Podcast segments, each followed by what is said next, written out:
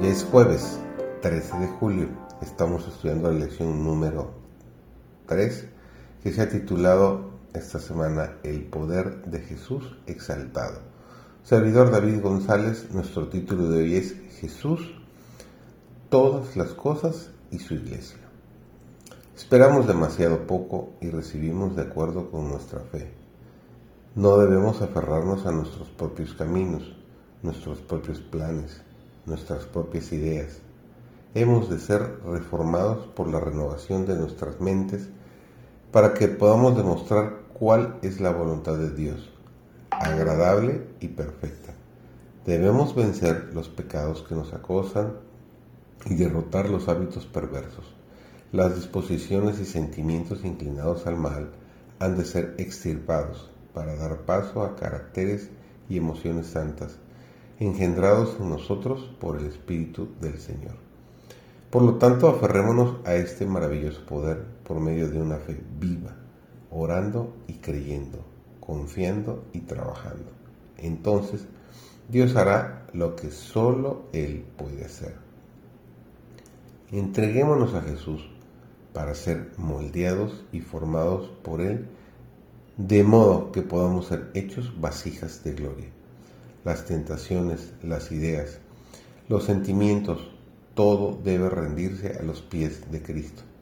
Entonces el alma está preparada para escuchar las palabras divinas de instrucción. Jesús le dará a beber del agua que fluye del río de Dios, bajo la pasible y suavizante influencia de su espíritu. Su frialdad e indiferencia desaparecerán Cristo será en ustedes un manantial de agua que emanará para vida eterna. La oración de fe es la gran fortaleza del cristiano y ciertamente prevalecerá contra Satanás. Por eso él insinúa que no necesitamos orar. Él detesta el nombre de Jesús, nuestro abogado, y cuando acudimos sinceramente a Él en busca de ayuda, la hueste satánica se alarma. Cuando descuidamos la oración, actuamos de acuerdo con su propósito, porque entonces sus maravillosas mentiras se reciben con más facilidad. Lo que no logró cumplir con la tentación de Cristo, lo realiza estableciendo sus tentaciones engañosas delante de los seres humanos. La oración es el aliento del alma, es el secreto del poder espiritual no puede ser sustituida por ningún otro medio de gracia y conservar, sin embargo, la salud del alma. La oración pone el corazón en inmediato contacto con la fuente de la vida y fortalece los tendones y músculos de la experiencia religiosa. Descuídese el ejercicio de la oración u órese irregularmente de vez en cuando, según parezca propio, y se perderá la fortaleza en Dios. Las facultades espirituales perderán su vitalidad. La experiencia religiosa carecerá de salud y vigor.